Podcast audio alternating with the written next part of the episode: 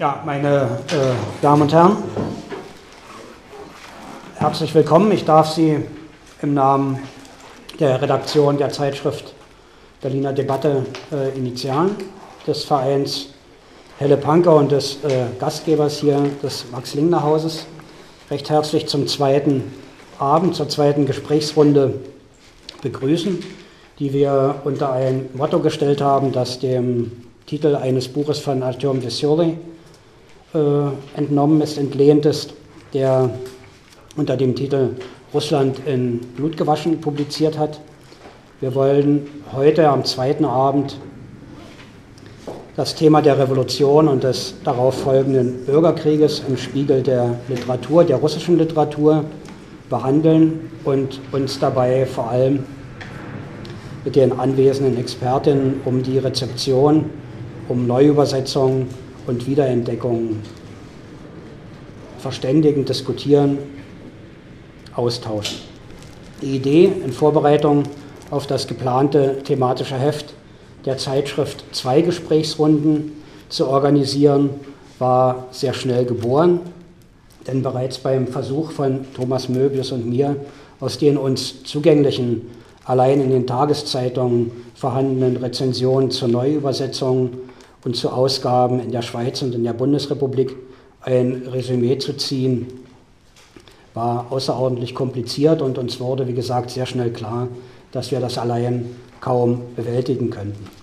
Wir hatten äh, interessante Texte und Ausführungen zu Isaac Babel, zu Michael Bulgakov, zu Ivan Bunin, zu Sinaida Hippius, zu dem Schriftstellerpaar Ilf Petrov, zu Ossip Mandelstam, zu Konstantin Paustowski, zu Andrei Platonov, zu Michail Prischwin, Evgeny Samyatin und Varlam Shalamov gefunden. Das ist eine unvollständige Liste, aber das ist so ungefähr der Katalog dessen, das seit 1213 in den äh, überregionalen Zeitungen abruf- und nachlesbar ist.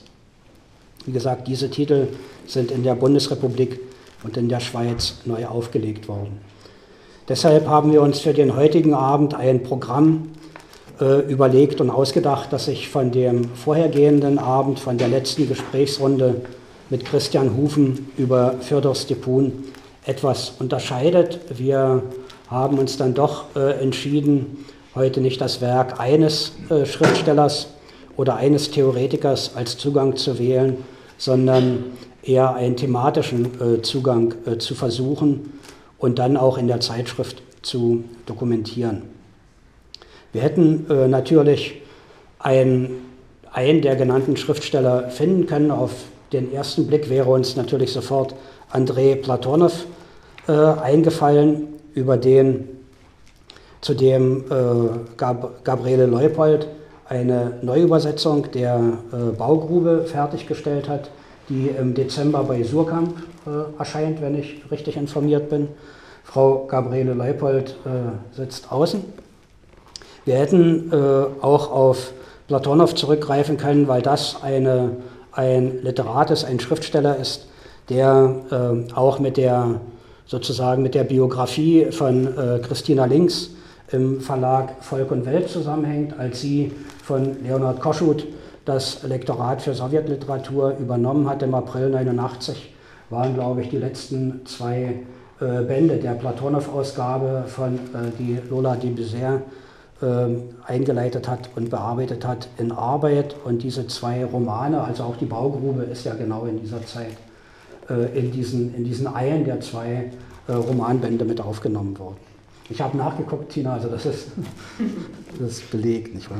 Wir hätten aber auch, um, um, auf, äh, um auf Frau äh, Professor Christa Ebert zu kommen, wir hätten auch mit Sina, Sinaida Hippius beginnen können. Dazu hat sie eine Ausgabe vorbereitet, die liegt draußen auch auf dem Büchertisch einsehbar. Also es gäbe äh, viele äh, Berührungspunkte, die äh, diese drei Frauen irgendwie miteinander verbinden, aber wir haben uns dann doch wie gesagt, entschlossen, einen thematischen äh, Zugang zu wählen und wir wollen heute versuchen, zu drei Themenkreisen äh, miteinander ins Gespräch zu kommen.